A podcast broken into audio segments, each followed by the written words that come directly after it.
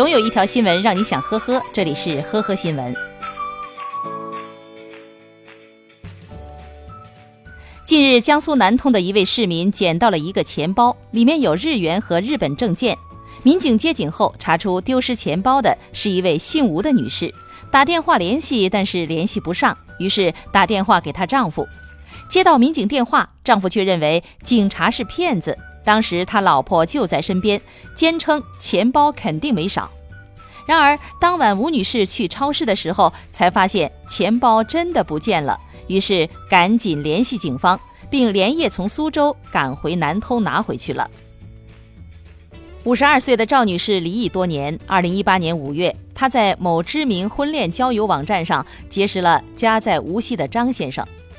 婚恋网站显示的资料，张先生不仅是一名退伍军人，还是当地的一家企业的老总。通过几天的网上接触和热聊，两人很快发展成了网络情侣。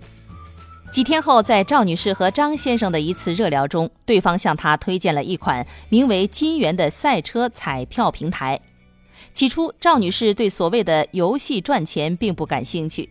但是碍于面子，赵女士最终还是没能经受住对方的不断鼓吹，决定投资。赵女士将钱全部取了出来，一次性打入二十万元，成为了所谓的平台 VIP 投资客户。不久，赵女士发现对方失联了，这才意识到自己被骗了，于是报了警。二零一八年七月九号，警方抓获了于某、李某等涉案人员八人。被抓的时候，这八人正在网络上以谈恋爱名义与众多的被害者热聊。案发以后，于某、李某等八人很快交代了自己利用婚恋网站交友并实施诈骗的犯罪事实。他们冒充五十岁左右、事业有成的单身男子，专门寻找四五十岁的单身女子，以谈恋爱为名，通过各种关心、嘘寒问暖，营造中年暖男的形象，吸引对方上当。待完全取得信任以后，以有内部消息为由，最后鼓动被害人投资非法赌博游戏平台行骗。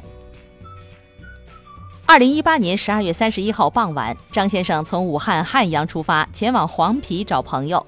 因路况不熟，便打开了汽车导航。谁料导航将他带上了一条尚未通车的在建小路。由于照明条件不好，当张先生发现异样，准备掉头的时候，错误判断路况，一不小心顺坡开进了路边的积水塘。好在张先生立即从天窗爬到车顶，而后报警获救。赶在跨年最后一刻平安回家了。近日，山西太原的秦先生由于公司陷入困境，急需大量的资金。在一次聚会的时候，他结识了自称某银行副行长的徐某。后来，徐某又把他介绍给了所谓的行长白某。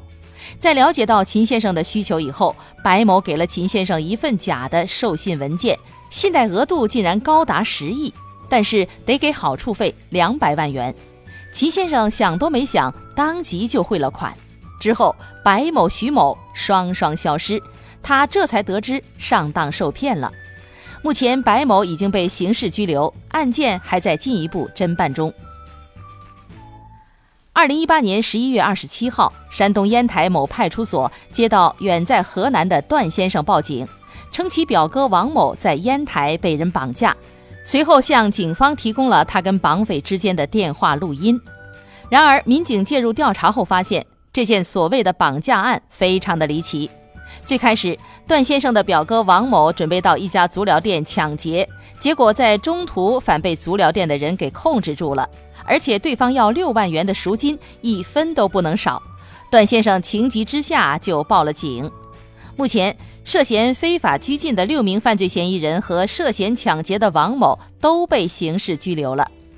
感谢收听今天的呵呵新闻，明天再见。本节目由喜马拉雅和封面新闻联合播出。